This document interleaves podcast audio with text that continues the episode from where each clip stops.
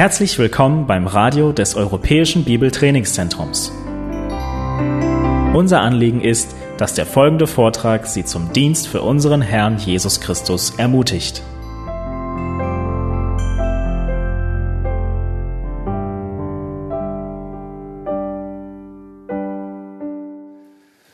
Die Gemeinde ist doch etwas Wunderbares, oder? Hier jeden Sonntag zusammenzukommen mit anderen Gläubigen, mit der gleichen Ausrichtung, Christus zu verherrlichen, ist was Schönes, oder? Es ist etwas, was so einzigartig ist, dass wir es draußen in der Welt einfach nicht kennen. Indem wir hier zusammenkommen und mit unaussprechlicher Freude unseren Herrn anbeten. Das ist etwas Besonderes, das ist die Gemeinde. Deswegen sind wir hier. Und das war der Plan Jesu, als er die Gemeinde ins Leben rief, die Anbetung seiner selbst durch alle Heiligen. Deswegen müsste eigentlich jeder von euch als wiedergeborener Christ die Gemeinde Gottes lieben, oder? Denn unsere Zusammenkommen jeden Sonntag ist schon eine kleine Vorschau auf den Himmel. Ja, vielleicht auch jetzt eine Schwachheit, weil wir wissen, wenn wir nach links und rechts gucken oder in den Spiegel, wissen wir, da ist noch viel Schwachheit. Aber die Gemeinde und besonders das Zusammenkommen am Sonntag ist so eine kleine Vorschau in den Himmel. Wir sehen den Gottesdienst, die Anbetung Jesu im Zentrum dessen, was wir hier tun ist etwas, was wir schon ahnen können, wie wir zum Himmel sein. Also wenn dir der Sonntag nicht gefällt, dann hast du ein ganz anderes Problem. Die Gemeinde soll also ein Ort der Anbetung sein von Jesus. Doch leider ist das nicht überall der Fall. Wenn wir in die Welt oder in die Gemeinden schauen heutzutage, sehen wir immer mehr, dass die Welt Einfluss nimmt auf die Gemeinde. Und wir sehen leider immer mehr Gemeinden, die so sein wollen wie die Welt. Sie wollen die Musik haben wie die Welt. Sie wollen Werbung haben wie die Welt. Sie wollen sich vermarkten wie die Welt, Wachstum erleben wie die Businesswelt, auch Finanzen mehr haben wie die Welt, Strukturen haben wie die Welt. Ja, viele Gemeinden heutzutage sind wie Supermärkte. Du kommst hin und es geht nur darum, ich will bekommen. Alles wird angeboten, alles ist ausgerichtet auf den Menschen und du kannst nur aussuchen, was du willst, was dir Spaß macht und was dir gut tut. Wir sehen jede Art von Gottesdienst, Leitung, Organisation, Aktivitäten, Spaß, alles in solchen Gemeinden ist oft alles darauf ausgerichtet, den Menschen zu gefallen, damit die Menschen in Scharen kommen, damit man die größtmöglichen Zahlen erreicht. Und vielleicht denkst du jetzt, das ist ein bisschen übertrieben, in so einer Gemeinde war ich noch nie. Ja? Ich war in der ECG vorher, jetzt bin ich Eckstein-Gemeinde. Aber wenn wir ein bisschen rausschauen, sehen wir immer mehr Gemeinden, die den Weg Gottes verfehlen. Und es ist nicht nur die emergenten charismatischen Gemeinden, sondern immer mehr evangelikale, sogenannte konservative, konservative Gemeinden sagen, wir müssen uns der Welt anpassen, damit wir erfolgreich sind. Und das ist leider das Ziel von Satan in dieser Welt, die Gemeinde Gottes zu verwischen mit den weltlichen Einfluss und den irdischen, vergänglichen Dingen. Doch die Frage ist eigentlich an uns immer wieder, wer hat eigentlich das Sagen in der Gemeinde? Das ist etwas, das wir ganz oft vergessen, weil wir so in unserem Dienen und Planen und Leiten verstrickt sind. Wer ist eigentlich der Herr der Gemeinde? Und Matthäus 16, 18 sagt es so klar, als Jesus selbst spricht zu Petrus, da sagt er, du Petrus, du bist Petrus, auf diesen Felsen will ich meine Gemeinde bauen und die Pforten des Totenreiches sollen sie nicht überwältigen. Wer baut seine Gemeinde? Wer ist der Herr der Gemeinde? Christus, oder? Christus baut seine Gemeinde.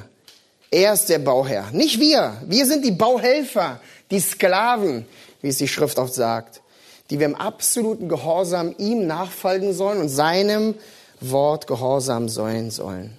In jedem Bereich der Gemeinde, in jedem. Nur dann kann eine Gemeinde eine gesunde Gemeinde sein, die Gott auch wirklich gefällt und wo Gott auch wirklich bauen kann.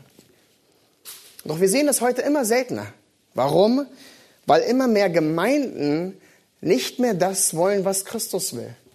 Ich weiß, klingt total verrückt, aber immer mehr Gemeinden sind darauf ausgerichtet, dass der Mensch sich mehr wohlfühlt und es nicht mehr darauf ankommt, was möchte Gott eigentlich. Und wenn Christus nicht mehr im Zentrum steht, dann wird Christus auch nicht mehr verherrlicht. In diesem Gemeindesumpf stecken wir heute, ja? Und wir fragen uns ähm, immer wieder, was ist nur los? Und wir fragen uns auch weiterhin, na, worauf kommt es eigentlich an am Sonntag? Warum sind wir hier? Warum gibt es die Gemeinde? Und eine weitere Frage war, was sind eigentlich die wichtigsten Elemente einer Gemeinde, die eine Gemeinde eine gesunde Gemeinde machen? Und das ist meine Frage an dich heute Morgen. Wenn jemand zu dir kommt und dich fragt, ich kenne mich in der Gemeinde nicht so aus und ich weiß, du gehst schon lange in eine Gemeinde, erklär mir mal bitte, was sind die wichtigsten Elemente einer Gemeinde? Oder, oder, oder der sagt vielleicht es noch, noch, noch enger, was ist das wichtigste Element der Gemeinde? Was, was denkst du? Was ist es? Ist es eine Webseite? Oder nee, nee, nee, hier die Musiker, eine Band. Es ist ein schönes Gebäude, ja, hier mit Ausblick an der Spree, schöne Stühle. Ist die Kinderstunde, Hauskreis oder andere Aktivitäten? Was ist das wichtigste Element der Gemeinde? Vielleicht sagst du jetzt, okay, okay, ich weiß es. Ja, ich weiß die Antwort. Es ist die Bibel. Ja, die Bibel ist das wichtigste Element der Gemeinde. Und ja, na klar, Gottes Wort ist die Grundlage und die Ausrichtung. Man muss im Zentrum stehen. Aber lass mich mal dich fragen, woher weißt du denn, dass das, was vorne geredet wird, wirklich Gottes Wort ist? Weil wenn wir in die Welt gucken und in die Gemeindewelt gucken, ist die Predigt nicht gleich die Predigt, oder? Die Verkündigung ist nicht gleich, Auslegung ist nicht die gleiche. Wir sehen dieses riesige Durcheinander. Also ja, Gottes Wort ist im Zentrum, aber das ist nicht gemeint hier. Und vielleicht fangen die meisten an, jetzt zu grübeln, was will er?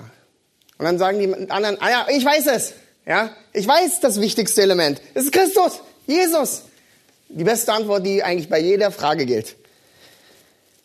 Und ja, Jesus ist eigentlich immer die richtige Antwort. Er ist die Ausrichtung, warum wir Sonntag zusammenkommen. Aber jetzt für die nächste Frage. Woran messen wir denn, dass es in der Gemeinde um Christus geht? Woran sehen, hören und merken wir eigentlich, dass es in einer Gemeinde um Christus allein geht? Woher? Weil es ist so ein schönes Ziel, es geht um Christus hier. Aber woher sehen wir das? Woher wissen wir das? Und spätestens jetzt habe ich alle verwirrt. Aber das ist so wichtig zu verstehen. Was ist das wichtigste Element einer gesunden Gemeinde? Und darüber spricht unser Text heute Morgen in Titus 1, Vers 5. Und wir wollen da weitergehen, deswegen schlagt eure Bibeln auf. Und wir wollen uns nur in Vers 5 ähm, aufhalten heute. Also dieses verbindende Glied zwischen dem, was wir letztes Mal gehört haben von Thomas, als er uns eingeführt hat in den Titusbrief und weiterführend, was kommt. Und Paulus gibt hier in den ersten Versen im Titusbrief an seinen Jünger Titus klare Anweisung, was das wichtigste Element einer gesunden Gemeinde sein soll. Als die Grundlage für den restlichen Brief. Nachdem er also die klare und wichtigste Grundlage des Glaubens geschaffen hat in den Versen 1 bis 4, der rettende Gott und Vater und der rettende Herr Jesus Christus, kommt er nun zum Eingemachten und klärt den Grund, warum er Titus überhaupt auf Kreta zurückgelassen hatte. Und damit wollen wir uns heute Morgen beschäftigen mit dem Titel der heutigen Predigt, wie schon oft angeklungen, das, das wichtigste Element einer gesunden Gemeinde. Und Paulus gibt uns hier in Vers 5 drei Elemente für eine gesunde Gemeinde, obwohl die ersten beiden Elemente nur hinauslaufen oder das dritte Element unterstützen, was das wichtigste Element einer gesunden Gemeinde ist. Also lasst uns mal diesen Vers 5 aufmerksam lesen und dann Stück für Stück durchgehen. Dann heißt es in Titus 1, Vers 5, ich habe dich, also Paulus Titus, zu dem Zweck in Kreta zurückgelassen, damit du das, was noch mangelt, in Ordnung bringst und in jeder Stadt Älteste einsetzt, so wie ich dir die Anweisung gegeben habe. Das erste Element, was wir uns hier anschauen wollen in diesem Text, ähm, was eine gesunde Gemeinde ausmacht, ist gesunde Beziehung. Gesunde Beziehung. sehen wir gleich in Vers 5. Ich habe dich zu dem Zweck in Kreta zurückgelassen. Leute, wenn wir hier den Anfang lesen, dann müssen uns gleich ein paar Sachen ins Gesicht springen. Denn es ist so wichtig für diesen ganzen Brief und, und es ist so interessant, immer in diesen Briefen zu sehen. Und ich denke mal, diesen Aspekt vergisst man so einfach, wenn man so den Brief von Paulus an Timotheus, an Titus und so weiter liest. Denn diese Beziehung hier zwischen Paulus und Titus ist so entscheidend. Ja, wir sehen dieses Ich, Paulus und Titus. als das Du, dich. Das ist die gelebte Beziehung in der Gemeinde zwischen Paulus, den älteren und reifenden Bruder, und den jüngeren Bruder, sein Jünger Titus. Paulus, der ihn annahm und anleitete. Das ist die gesunde Beziehung, die wir brauchen, als ein wichtiges Element für eine gesunde Gemeinde. Und Paulus sagt hier so wunderbar, ich habe dich zu diesem Zweck in Kreta zurückgelassen. Ist nicht wunderbar zu lesen, dass er zurückgelassen wurde? Paulus sagte nicht, okay, Titus, hier ist der Lehrplan, hier ist mein Masterplan, geh nach Kreta, mach dein Ding, mach's genauso, wie ich es dir gesagt habe, und dann vielleicht komme ich irgendwann mal später nach und kontrolliere, was du gemacht hast. Ja? Schauen wir mal, ob du meinen Anweisungen gefolgt bist. Leute, das ist keine biblische Jüngerschaft. Und es ist so schön hier zu sehen. Paulus sagte, ich war bei dir. Ich bin mitgekommen.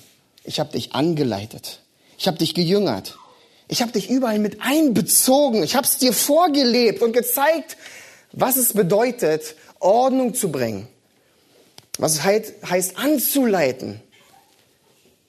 Und dann habe ich dir die Sache übergeben und die Kontrolle von der Anweisung, die er dann Titus gegeben hat, erfolgt hier durch den Brief.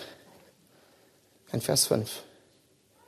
Das ist eine gelebte Jüngerschaft zwischen Paulus und Titus. Ist so schön zu sehen. Klare Begleitung, klare Anleitung, ein klares Vorbild und eine klare Ausrichtung auf Titus, damit er dann in seinem Leben dieses Vorbild ausleben würde bei, durch seinen eigenen Dienst. Und wir alle haben Freunde in unserem Leben, oder? Wir alle haben Menschen, mit denen wir den Weg gemeinsam gehen, mit denen wir viel Zeit verbringen. Wir alle haben Beziehungen in unserem Leben. Aber die Frage ist, sind es wirklich gesunde Beziehungen? Sind wirklich gesunde Jüngerschaftsbeziehungen Teil meines Lebens? Und jetzt fragt man sich wieder, wie soll ich das dann eigentlich messen, ob meine Beziehungen gesund sind? Das ist ganz einfach. Schau einfach in Vers 5. Ja? Aber was heißt hier in Vers 5? Denn was ist die Ausrichtung deiner Beziehung? Ja? Was war die Ausrichtung von der Beziehung von Paulus und Titus? Und das ist so schön zu sehen. Was machte die Beziehung so gesund von diesen beiden Brüdern. Es war das gemeinsame Ziel. Beide hatten den gemeinsamen Glauben, die gleiche Ausrichtung, den gleichen Antrieb, ja, die gleiche Freude.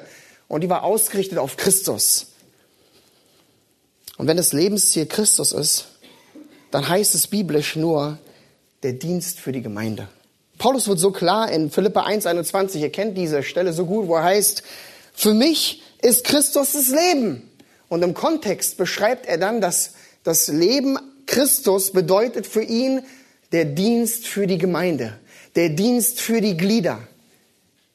Und das war bei Paulus und bei Titus der Fall. Ihr Leben war Christus und damit war ihr Leben die Gemeinde. Das war ihre gemeinsame Ausrichtung. Und deswegen war es eine gesunde Beziehung. Deswegen können wir uns die Frage stellen, was ist das Ziel unserer Beziehung? Besteht die gleiche Grundlage und die gleiche Ausrichtung? Sind deine Beziehungen gesunde Beziehungen, weil sie auf Christus, aber auch auf die Gemeinde ausgerichtet sind?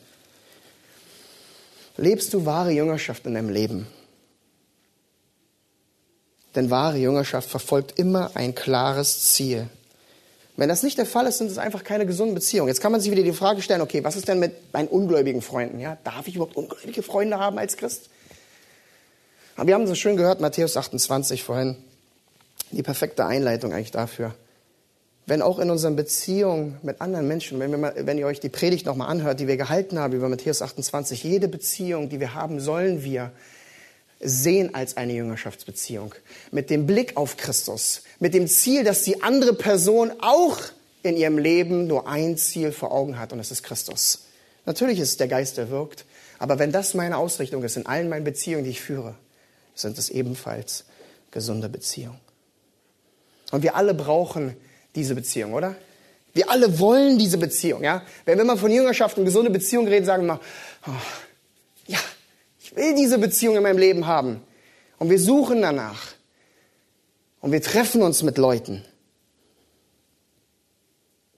Menschen, die den Weg mit uns gemeinsam, gehen, die sich gegenseitig annehmen, gegenseitig jüngern, lieben, ermahnen, ermuntern, trösten, anleiten und zu guten Werken anreizen. Das ist es, was ein gesunder Christ möchte. Sein Leben lang. Das sind die Beziehungen, die eine gesunde Gemeinde ausmachen. Und wir alle brauchen es. Ja, nicht nur die Pastoren. Man denkt immer bei Jüngerschaft und gesunden Beziehungen, ja, das müssen nur die Pastoren haben, vielleicht noch der Worshipleiter, ja, Musikleiter, weil sie besonders sind. Nein, jeder, jeder, jeder. Ich würde am liebsten nochmal jeder sagen. Jeder braucht diese Beziehung. Jeder. Das habe ich viermal gesagt. Die Frage ist, warum brauchen wir diese gesunden Beziehungen in unserem Leben? Warum? Erstens, weil es Gott in seinem Leben, äh, in seinem Wort festgelegt hat, als Teil des Leibes, ja, 1. Korinther 12, was wir von Thomas gehört hatten, wir sind Teil eines Leibes. Und dadurch bedeutet es, wir sind alle Glieder und wir brauchen einander. Wie wir gehört haben, das Ohr existiert nicht ohne den Kopf. Und damit zweitens bedeutet es, dass wir keine Einzelkämpfer sind, weil wir uns gegenseitig brauchen für den täglichen Kampf, für das Leben als Christ. Wir brauchen einander. Gott hat es so erschaffen, dass wir uns als Christen brauchen. Und drittens, und das ist so wichtig hier in Titus 1, Vers 5 zu sehen, warum brauchen wir gesunde Beziehungen? Das ist das, worauf wir hinaus wollen. Auch als, als, die dritte, als das dritte Element, was wir später sehen wollen.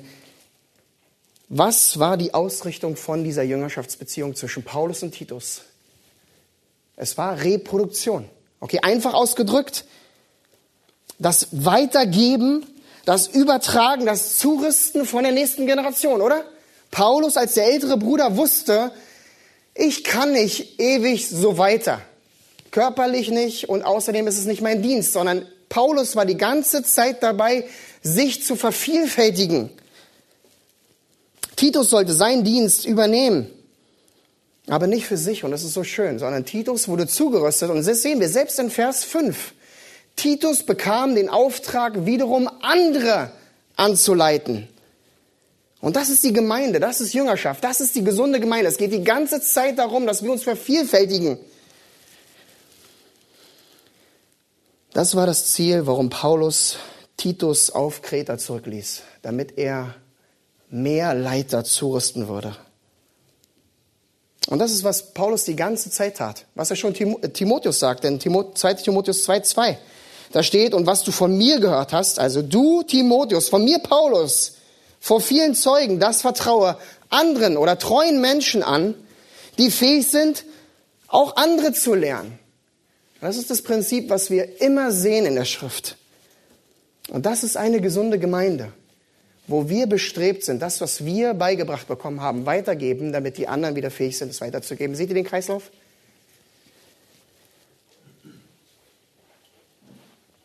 Und das sollte eigentlich der Grund und die Ausrichtung von jeder Beziehung in der Gemeinde sein. Von jeder. Die Anleitung, damit andere meinem Vorbild folgen und es sogar dann noch besser machen, oder? Es geht doch immer darum, besser zu machen. Ich erinnere mich immer, wenn es an dieses Weitergeben geht, an Paul Washer, der auf der Hirtenkonferenz gesagt hat, wenn meine Nachfolger, die ich anleite, mich nicht übertreffen, habe ich nichts erreicht. Das ist immer typisch Paul Washer, der so radikal ist. Aber es stimmt so gut. Weil das ist doch das, was wir auch in einer Kindererziehung wollen, ja? Es ist ja nicht so, dass wir sagen, okay, wir erziehen dich und du musst eh nicht so gut sein wie ich. Nein, wir erziehen, wir leiten an, weil wir wollen, dass die andere Person es besser macht. Oh, das ist so ein typischer Spruch, den man oft hört, damit du die Fehler nicht machst, die ich gemacht habe. Obwohl wir sie alle machen müssen, zum gewissen Teil.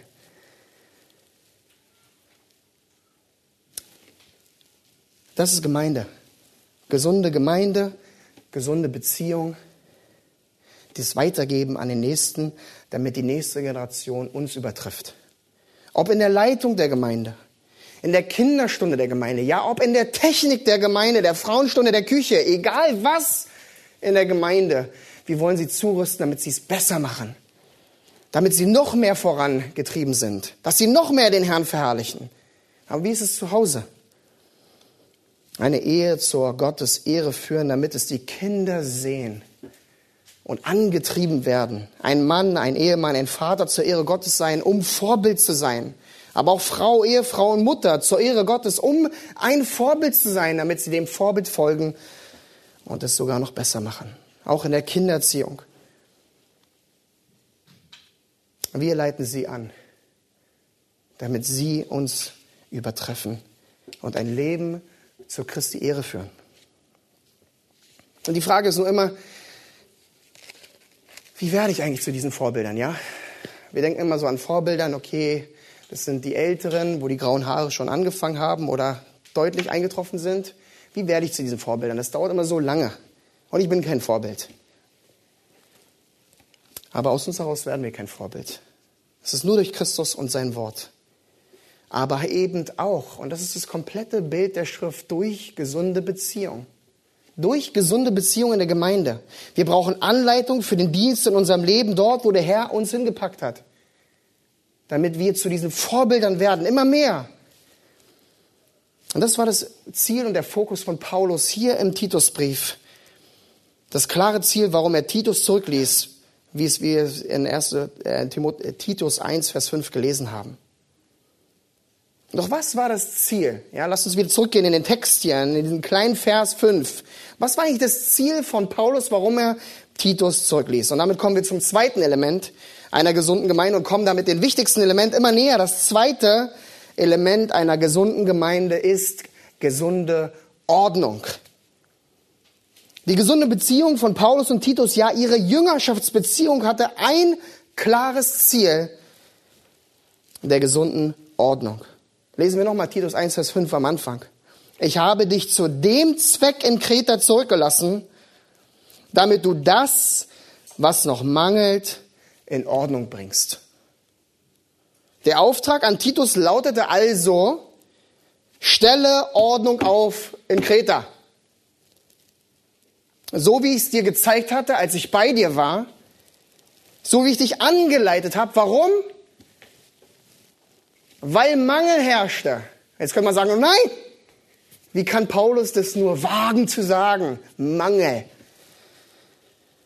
Was haben die Kreter gedacht, als sie das gehört haben? Ach so, bei uns herrscht Mangel also, ja? So eine Frage, was, was, was, wenn jemand zu dir kommt und sagt, in deinem Leben ist ganz schön viel Mangel. Du brauchst ganz schön viel Ordnung. Da würde man sich doch aufbäumen und sagen, naja, pass mal auf, du. Pass mal auf. Oder gibst du dir einen Moment zum Nachdenken und sagst, warte mal, na klar ist Mangel in meinem Leben. Ja? Wir sehen überall Mangel. Auf der Arbeit, zu Hause, in der Gemeinde, überall in dieser Welt, Welt herrscht, herrscht Mangel. Überall. Das griechische Wort von Mangel bedeutet zu kurz gegriffen, noch nicht erreicht haben, den Erwartungen zurückliegen oder noch nicht komplett sein. Also wer von euch hat noch keinen Mangel in seinem Leben, ja? Wer ist schon komplett? Ja, Hände hoch? Mhm. Keiner außer Nick. Bist du dir bewusst, dass wir alle noch Mangel haben? Dass wir alle noch nicht komplett sind? Was sagte Jesus zu dem reichen Jüngling in Lukas 18, 22? Erinnert ihr euch? Da sagt er, eins fehlt dir noch. Da ist noch Mangel. Verkaufe alles, was du hast und verteile es an die Armen, so wirst du einen Schatz im Himmel haben und komm, folge mir nach. Eins fehlt dir noch. Gib alles hin und folge mir nach, denn es gibt Mangel in deinem Leben. Jakobus 2,15 sagt es ähnlich. Wenn nun ein Bruder oder eine Schwester ohne Kleidung ist und es ihnen an den täglichen Nahrung fehlt. Und dann kommt die Anweisung an uns. Also wenn dein Bruder oder deine Schwester Mangel leidet, warum? Weil wir überall Mangel sehen. Überall sehen wir unvollständige Dinge. Wo ist Mangel in deinem Leben? Wo liegst du zurück? Wo brauchst du noch Wachstum? Wo bist du noch nicht komplett? Ja, wenn wir jetzt nachdenken, sagen wir, ja, hier, die Liste ist so lang, ich glaube, die Zeit der Predigt reicht nicht aus. Und komm schon, wir kennen doch die Bereiche. Ja, wenn wir kurz nachdenken, wir, wir wissen sofort die Top 3. Immer wo wir sagen, oh ja, da arbeite ich oder muss ich arbeiten eigentlich. Und das Bewusstsein von eigenem Mangel ist da.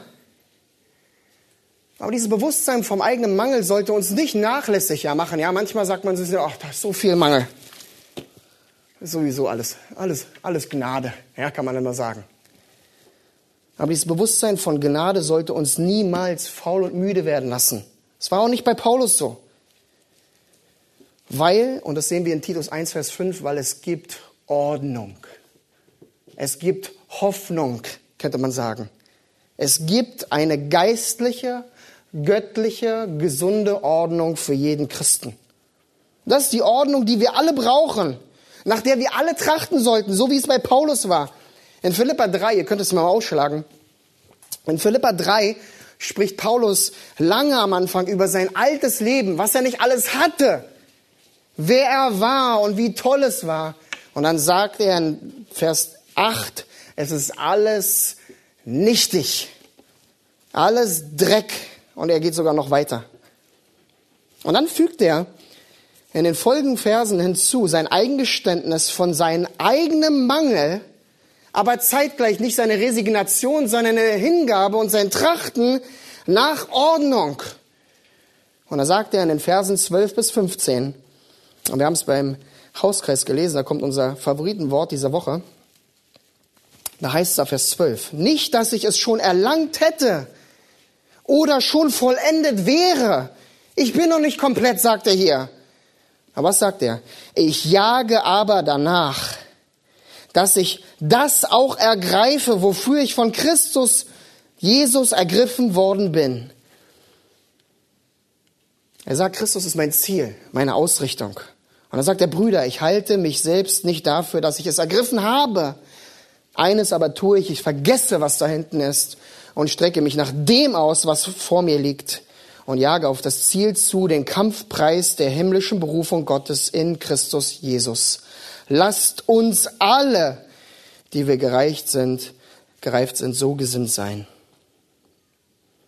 Das ist Paulus, oder? Und man sagt Paulus. Paulus hatte alles. Nein, Paulus wusste, dass es noch etwas gibt. Und er wusste, er hat es noch nicht erreicht. Er wusste, er hat es noch nicht ergriffen. Er wusste, von wem er ergriffen worden ist und sagte, ich strecke mich aus, ich jage nach. Und das muss das Verlangen von uns sein in der Nachfolge, nach dieser göttlichen, gesunden Ordnung für unser Leben. Egal, was noch passiert, in allen Umständen des Lebens, weil dieser Mangel, den wir oft empfinden, kann uns auch so niederdrücken.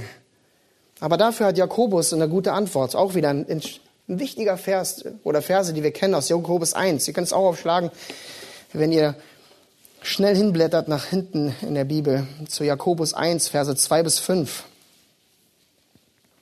Da kommen diese bekannten Verse, wo er sagt, meine Brüder, und dieses Verrückte jetzt, achtet es für lauter Freude, wenn ihr mancherlei Anfechtung geratet. Es ist Freude. Warum? Da ihr ja wisst, dass die Bewährung eures Glaubens standhaftes Ausharren bewirkt. Das standhafte Ausharren aber soll ein vollkommenes Werk haben, damit ihr vollkommen und vollständig seid und es euch an nichts mangelt. An wie viel mangelt es uns? An nichts. So schön. So schön. Weil unser Blick auf den Herrn ist. Weil wir gelernt haben, auszuharren. Weil wir gelernt haben, dass all unser Mangel gestillt wird durch Christus. Weil wir uns ausstrecken. Weil wir nicht nachlassen. Nach der gesunden Ordnung. Und es ist wichtig für uns zu wissen, Gott will Ordnung. Er will Ordnung in unserem Leben. 1. Korinther 14, 33, denn Gott ist nicht ein Gott der Unordnung.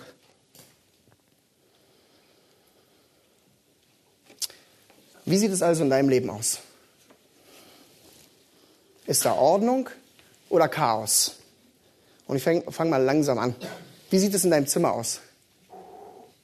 ja, deiner Wohnung.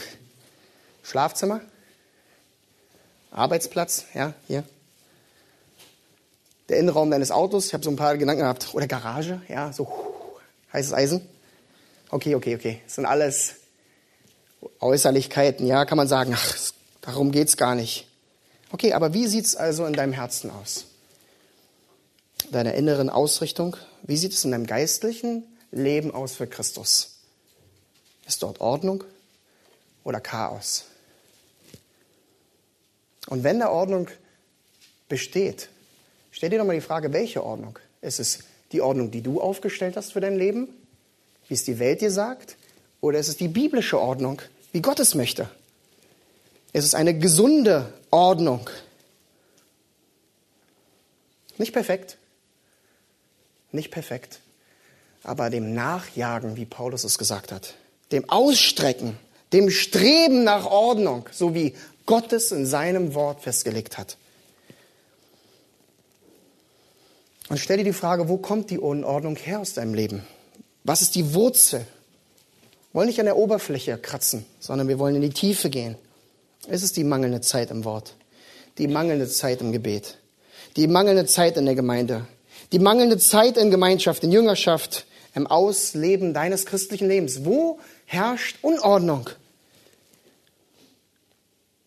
Denn es ist die Ursache dafür, dass du vielleicht kränkelst an einigen Stellen deines Lebens. Wo ist dein Mangel in deinem Leben und wo brauchst du Ordnung? Und wir alle wissen es doch irgendwie auch. Ja? Wir alle kennen Unordnung in unserem Leben. Und wir wissen, dass wir Ordnung brauchen. Ja? Wir kennen diese Ansage. Du brauchst Ordnung. Ja, ich weiß. Ja, die Kinder kennen es vielleicht noch besser von den Eltern. Ich brauche immer wieder Ordnung, immer wieder neu. Ob im Zimmer, im Auto, in der Garage, aber auch in, unserem, in unserer Ehe, in unserer Erziehung, auf unserer Arbeit, in unserem persönlichen geistlichen Leben mit Christus brauchen wir Ordnung. Und diese Wahrheit ist teilweise so niederdrückend, dass wir sagen, ja, ich weiß es doch. Also lasst mich euch mal ermuntern, ja, mit der Grammatik hier aus 1. Äh, Titus 1, Vers 5. Denn dieses Wort Ordnung ist sehr spannend. Denn erstmal kommt es nur einmal in der Schrift vor. Da können manche sagen, Ordnung nur einmal in der Schrift. Puh, yes. Und es bedeutet korrigieren, richtigstellen, gerade biegen oder verbessern. Aber noch spannender ist die Grammatik. Denn Paulus gebraucht dieses Wort nicht im Aktiv, also alleine, du musst, alleine. Er sagt auch nicht passiv, es wird an dir getan, ja, für die Faulenzer. Er benutzt die Mittelstimme im Griechischen. Das ist ganz interessant. Und die Mittelstimme bedeutet, du musst etwas tun und es wird gleichzeitig etwas an dir getan. Verstehst du das? Und das ist eine ganz wichtige Komponente hier in diesem Vers. Ordnung herstellen und Ordnung erhalten ist deine Verantwortung vor Gott. Aber Gott ist ebenfalls gleichzeitig aktiv am Werk in dir. Durch seinen Geist. Durch andere Geschwister.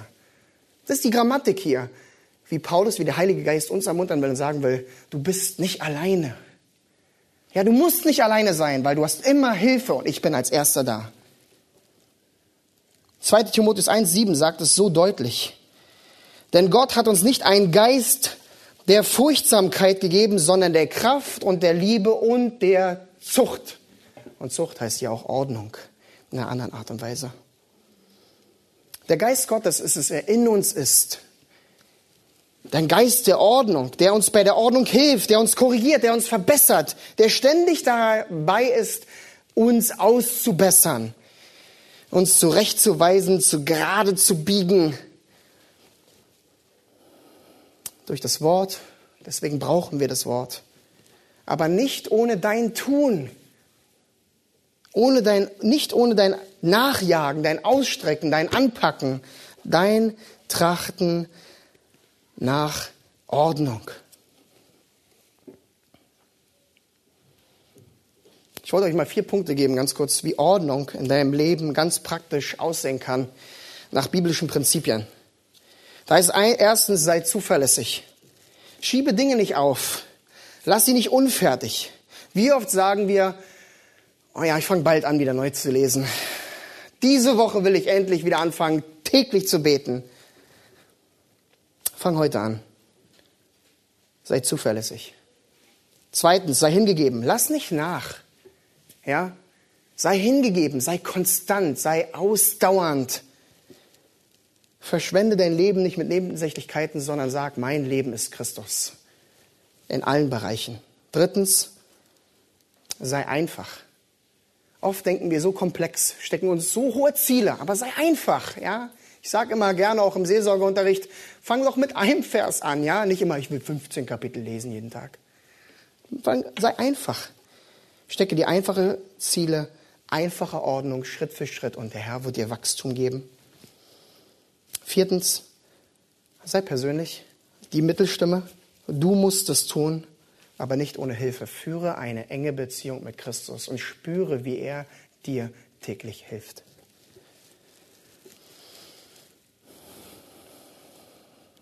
Sei zuverlässig, sei hingegeben, sei einfach, sei persönlich. Sind einfach kleine Hilfen, wie Ordnung in ein Leben hineinkommt. Und Jakobus 1,5 sagt es so schön, wenn es aber jemand unter euch an Weisheit mangelt, so erbitte er sie von Gott, der allen gern und ohne Vorwurf gibt. Gott gibt reichlich. Gott gibt gerne, weil er uns liebt, weil er bei uns ist, weil er sich um uns sorgt. Und Leute, es ist so wichtig zu verstehen, das Eingeständnis von dem eigenen Mangel ist keine Schwäche, ja, sondern es ist eine Stärke. Denn keiner von uns auf dieser Seite der Ewigkeit wird jemals komplett sein. Keiner. Deswegen ist es eine Stärke. Warum? Damit wir uns unserer Abhängigkeit zu Christus immer bewusst sind in diesem Leben. Immer, alle Zeit. Dass wir nie aufhören zu sagen, Christus in mir, durch mich, für ihn. Alles, unser Trachten muss Christus sein. In dem Bewusstsein, dass er uns alleine erfüllen kann, all unseren Mangel ausfüllen kann, Ordnung bringen kann in unserem Leben. Er allein. In dem Moment, wo wir denken, wir sind schon komplett, wir sind schon angekommen, haben keinen Mangel mehr, sind wir gefallen, weil wir blind sind.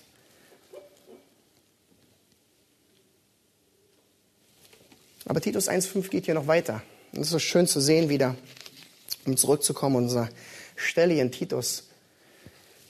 Ja, es ist deine Verantwortung, Ordnung zu schaffen in deinem Leben. Ja, Gott ist da und hilft dir. Aber ja, da ist noch eine dritte Komponente, die wir hier in Titus 1.5 gelesen haben. Ich habe dich zu dem Zweck in Kreta zurückgelassen, damit du das, was noch mangelt, in Ordnung bringst. Ordnung kommt auch durch andere Geschwister. Deswegen haben wir gesunde Beziehungen in der Gemeinde, die eine gesunde Ordnung in unserem Leben schaffen wollen. Ordnung kommt durch Anleitung, durch Gemeinschaft, durch Jüngerschaft. Und es ist so schön hier zu sehen. Als Paulus Titus den Auftrag gab, hier in Titus 1.5, nach Kreta zu gehen, um Ordnung herzustellen, hat er das in dem Bewusstsein getan, dass Titus in Ordnung lebte oder in Unordnung? Ja, was für eine Frage, Herr, Herr, Herr Prediger. Er wusste, dass in Titus Leben eine gewisse Ordnung besteht, dass er fähig war, Ordnung herzustellen. So gut zu wissen. Nicht, dass Titus perfekt wäre, aber er war fähig, Leiter genug, um andere anzuleiten. Die Frage ist, bist du eine Person wie Titus? Bist du bereit und verfügbar, Ordnung herzustellen? Bist du fähig dazu in deinem Leben? Mit der Ausrichtung auf die Gemeinde, gesunde Beziehung mit einer gesunden Ordnung. Es ist ganz interessant, zu, sich zu fragen, was drückt eigentlich Ordnung im eigenen Leben auf? Ich könnte jetzt Christian fragen, ja, hier, der uns unsere Kärtchen beim EBTC immer gibt, mit Ordnung halten. Aber was drückt Ordnung eigentlich im eigenen Leben aus? Und das ist ganz einfach. Dort, wo Ordnung herrscht, herrscht Leitung, oder? Wo keine Leitung ist, ist auch keine Ordnung. Ist ganz klar, ja? Man muss nur das Bild in, seine, in, sein, in, in sein Zimmer reinpacken und sagen, wenn da Unordnung herrscht, dann habe ich mein Leben nicht angeleitet, ich habe nicht das getan, was ich tun sollte. Und dort, wo du Ordnung in deinem Leben hast, hast du Leitung übernommen. Und in dem Maße, wo du anderen hilfst, bist du dabei, sie anzuleiten. Das ist ein weiterer Grund, warum wir als Christen nie sagen können, ich bin kein Leiter. Ja? Hört man immer wieder. Nein, nein, nein. Aber Leitung im biblischen Sinne für jeden Christen bedeutet nur, dass du die Initiative ergreifst. Das ist immer das Einfachste, was ich versuche zu sagen. Leitung bedeutet, du ergreifst die Initiative. Und Christen sollten immer Menschen sein, die die Initiative ergreifen. Im eigenen Leben, in der Nachfolge, aber auch die Initiative greifen für den Nächsten. Im Dienst in der Gemeinde, auf der Arbeit, zu Hause. Männer in der Ehe sollen Initiatoren sein. Die Frauen können die Unterstützer sein, damit die Männer die Initiatoren sind. Wir sollen aktiv leben. Wir sollen leiten.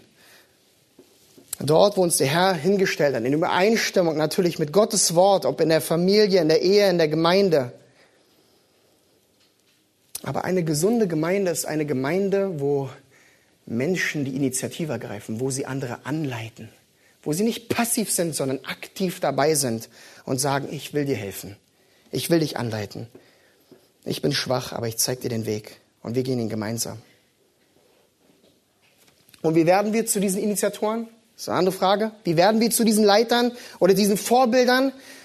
Wieder durch Anleitung. Wie Paulus in Kapitel 2, wenn wir in Titus 2 kommen, sehen wir ganz klar, wie er Anweisungen gibt, wie wir einander anleiten sollen. Da werden wir noch viel Zeit mit verbringen. Doch worauf will Paulus hier schon in Titus 1, Vers 5 hinaus? Und das ist so wichtig zu sehen. Und das ist eigentlich der Rest unserer Zeit, die wir jetzt haben, noch, ist, wer ist eigentlich zuständig, weil es ging ja um die Gemeinde auf Kreta, wer ist eigentlich zuständig für gesunde Beziehungen in der Gemeinde? Was sagt Paulus an einer anderen Stelle in Epheser 4, 11 bis 13? Hört einfach zu. Und er hat etliche als Apostel gegeben, etliche als Propheten, etliche als Evangelisten, etliche als Hirten und Lehrer zur Zurüstung der Heiligen für das Werk des Dienstes, für die Erbauung des Leibes des Christus, bis wir alle zur Einheit des Glaubens und der Erkenntnis des Sohnes Gottes gelangen, zur vollkommenen Mannesreife, zum Maß der vollen Größe des Christus. Und das bringt uns zu unserem dritten Element für eine gesunde Gemeinde als das wichtigste Element einer gesunden Gemeinde. Das ist gesunde Leitung gesunde Leitung. Und das ist der ganze Fokus, die ganze Ausrichtung. Alles, was Paulus gesagt hat, gipfelt in dieser Anweisung. Ich habe dich, in Titus 1,5, ich habe dich zu diesem Zweck in Kreta zurückgelassen, damit du das, was noch mangelt, in Ordnung bringst und in jeder Stadt Älteste einsetzt, so wie ich es dir oder wie ich dir die Anweisung gegeben habe. Und das war der Grund, warum Paulus Titus auf Kreta zurückließ. Setze Leiter ein.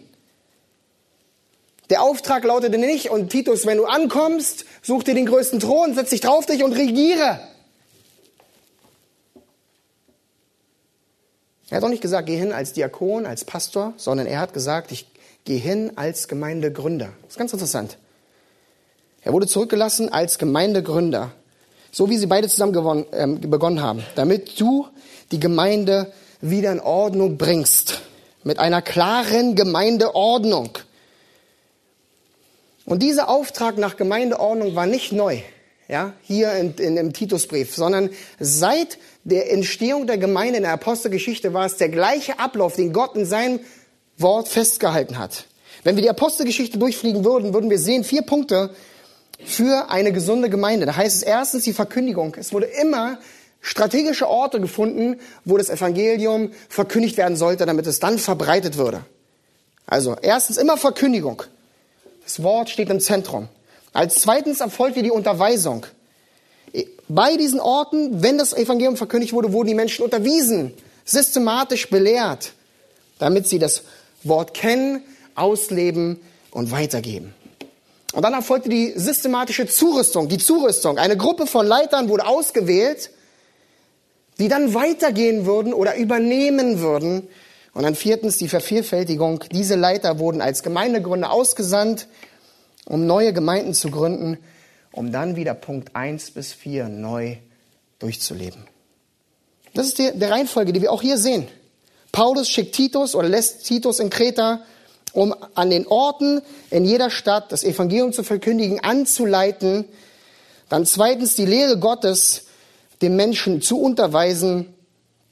Am Anfang noch mit Paulus, dann ließ er Titus zurück. Und dann drittens soll der Älteste einsetzen, die wiederum fähig waren, andere anzuleiten und Gemeinde zu gründen. Und dann geht's wieder von eins bis vier los. Das ist der Ablauf der Gemeinde. Das ist eine gesunde Gemeinde, wie wir sie hier auch brauchen mit einer gesunden Ordnung. Wodurch? Durch eine gesunde Leitung. Und siehst du, wie alles verwoben ist? Die gesunde Ordnung, die gesunde Beziehung durch das wichtigste Element einer gesunden Gemeinde, eine gesunde Leitung. Lass uns aber auch hier systematisch und gründlich vorangehen, um zu verstehen, was sind Leiter in der Gemeinde. Und da wollen wir uns den ersten Punkt angucken. Was war eigentlich nochmal, was der Gemeinde auf Kreta mangelte? Okay, das haben wir die ganze Zeit schon gesagt. Es fehlte Ordnung. Ja, es fehlte nicht die Band, die Kinderarbeit, die Bibelstunde oder irgendwelche Aktivitäten, sondern der Fokus war auf die Leitung. Das war die Ordnung der Gemeinde bestand in der Leitung, der zentrale Punkt. Die Grammatik hier auch in Titus 1, Vers 5 drückt aus, dass die Ordnung nur bestehen würde, wenn die Leitung eingesetzt sei.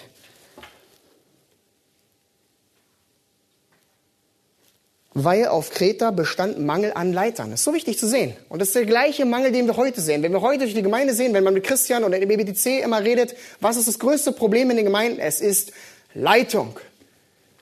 Es gibt nicht genug Leiter. Oder es gibt unqualifizierte Leiter. Und solche Gemeinden sind oft zerstritten, fruchtleer und von Spaltungen zerfressen. Doch jede gesunde Gemeinde braucht gesunde Leiter. Und wenn wir keine haben, brauchen wir andere Brüder, die uns anleiten und uns zurüsten, damit wir diese Leiter bekommen. Damit wir diese Ordnung wiederherstellen würden in unserem Leben. So, vielleicht fragst du dich, okay, jetzt machen wir diesen extremen Schwenker zu den Leitern. Immer geht es in der Gemeinde um die Leiter. Ja? Sind sie wirklich das wichtigste Element? Ja? Und zweitens, Erinnert euch an die Einleitung, als ich gefragt habe, was ist der Fokus heutzutage in den Gemeinden? Warum sind so viele Gemeinden so weltlich, so, so auf den Menschen fokussiert? Warum?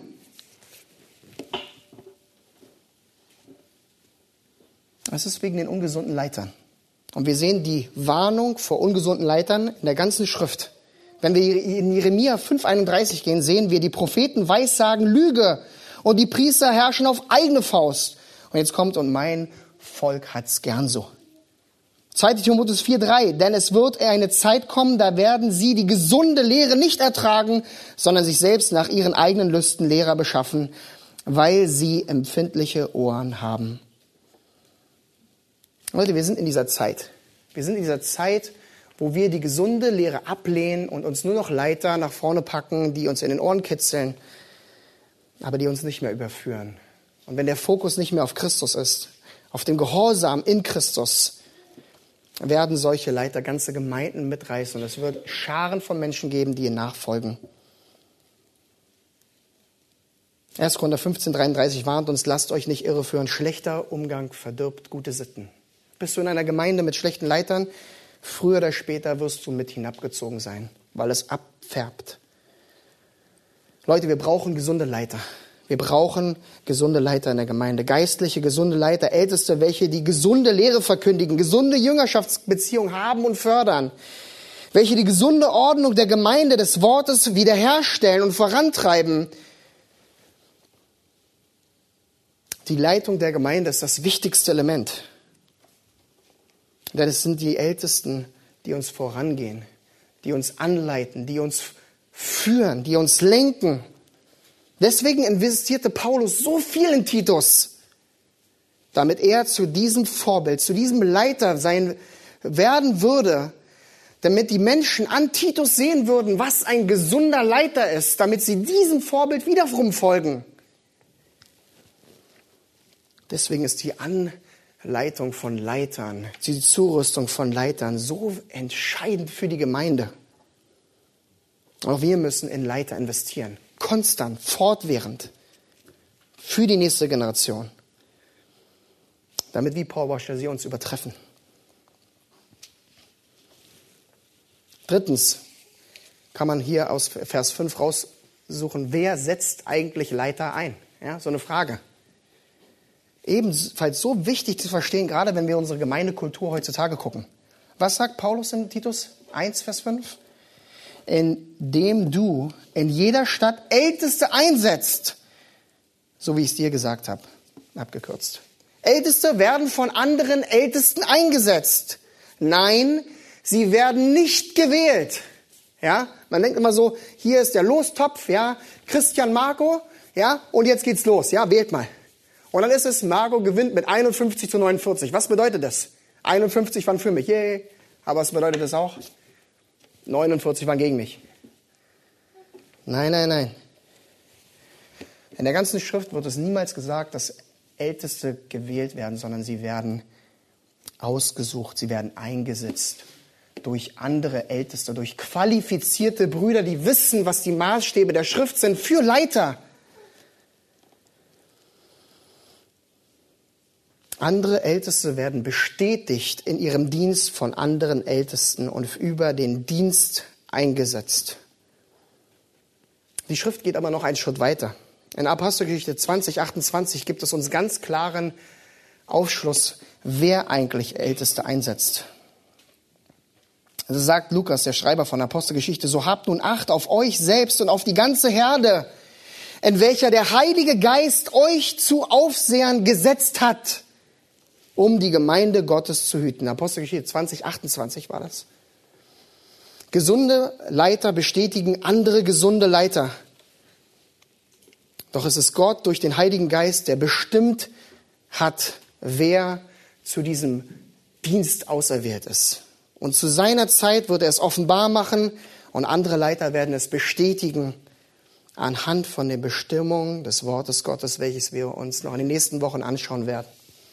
Und dann ist es die Aufgabe der ganzen Herde, wenn Gott diese Leiter bestimmt hat, dann heißt es in Hebräer 13, 17, gehorcht euren Führern und fügt euch ihnen, denn sie wachen über eure Seele als solche, die einmal Rechenschaft ablegen werden, damit sie das mit Freuden tun und nicht mit Seufzen, denn das würde nicht gut sein für euch. Die Gemeinde braucht gesunde Leiter damit eine Gemeinde gesund sein kann. Und diese gesunden Leiter sind dann die größten Diener der Gemeinde, die diesen Dienst mit Freuden tun, damit die Gemeinde in Freude und in Unterordnung folgen kann. Das ist eine gesunde Gemeinde, wie es uns hier dargestellt wird.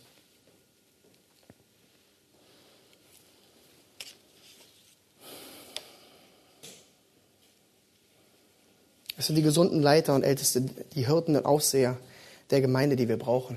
Die uns anleiten, die uns vorangehen, die uns beschützen, die uns ermahnen, ermuntern, trösten, jüngern und als gutes Vorbild vorangehen. Und das ist kein einfacher Job. Es wird alles abverlangen. Alles abverlangen von einem. Und das schaffen wir nicht alleine, aber wir schaffen es durch den Herrn, indem wir diesen Dienst mit Freude tun.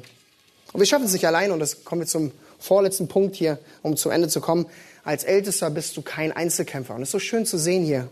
Paulus sagt Titus hier in Titus 1, Vers 5, setze Älteste ein. Plural. Nicht Einzahl, ja, setze nicht Oberpastoren überall ein, ja, die herrschen, sondern setze eine Pluralität von Ältesten ein.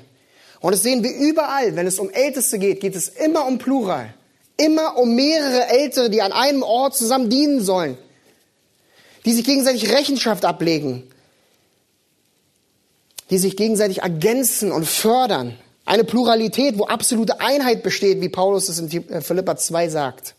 Eine Pluralität, wo sich jeder Älteste auf seine Weise im Dienst in der Gemeinde einbringt. Als ein kollektives Leitungsorganismus der Gemeinde. Denn Älteste sind die größten Diener, nochmal, der Gemeinde und eine Pluralität, die andere neue Leiter zurüstet, die sich ersetzt und neue Leiter zurüstet und aussendet. Und als letztes, wie wichtig war dieser Auftrag, den Paulus hier Titus gab?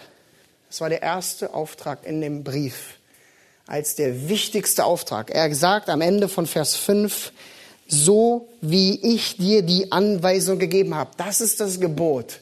Das ist das, was du tun sollst. Setze Leiter ein. Stelle Ordnung her durch gesunde Leiter.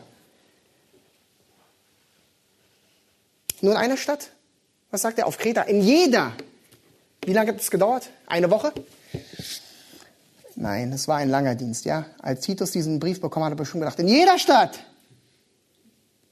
Aber es war so wichtig, weil Paulus wusste, wenn in jeder Stadt auf Kreta diese gesunden Leiter sind, dann sind dort gesunde Gemeinden. Das war die oberste Priorität. Er sagte nicht nur in der Hauptstadt der Leiter und dann mit den anderen ging es um die Band. Nein, es geht um die Leiter.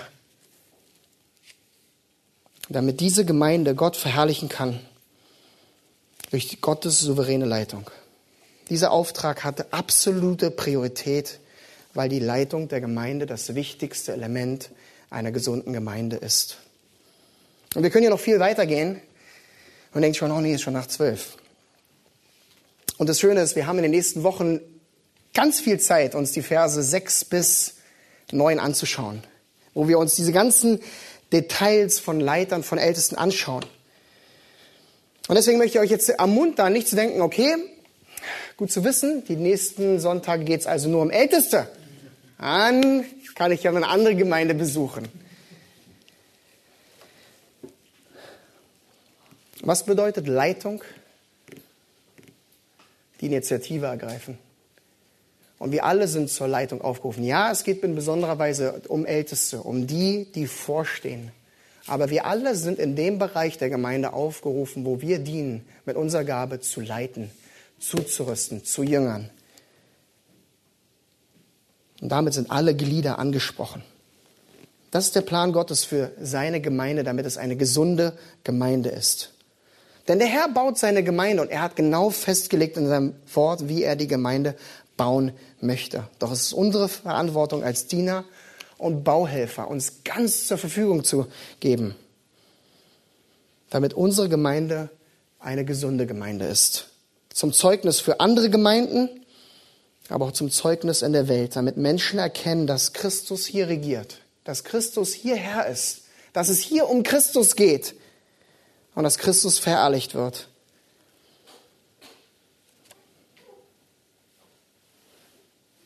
Und das schaffen wir nicht aus uns, das ist allein durch Christus die Mittelstimme ja, möglich. Wir sind ähm, gefordert, aber Christus in uns. Damit die Welt erkennt durch unseren Wandel, dass Jesus Christus der Erlöser ist. Amen.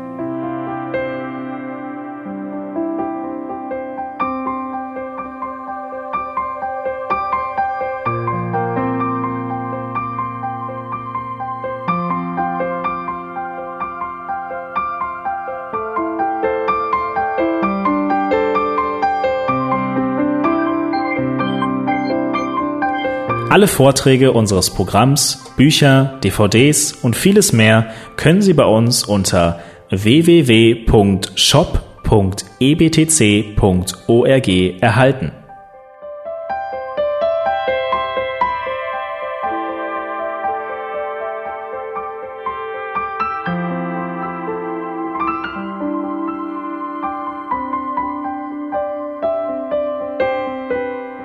Radio Neue Hoffnung ist frei und ohne Werbung nur aufgrund Ihrer Spenden möglich. Wenn Sie weitere Informationen dazu finden möchten, wie Sie Radio Neue Hoffnung unterstützen können, besuchen Sie die Webseite www.rnh.de.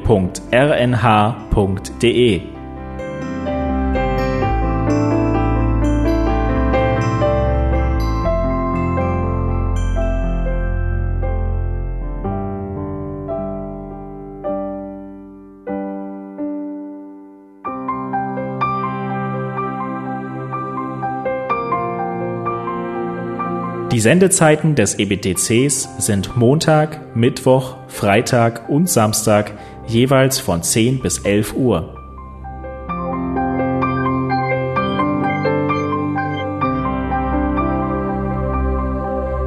Sie finden uns im Internet unter www.ebtc.org. Eine E-Mail können Sie uns senden an radio.ebtc.org. Telefonisch erreichen Sie uns unter 0049 3060 988 610. Unsere Postanschrift lautet an der Schillingbrücke 4 in 10243 Berlin, Deutschland.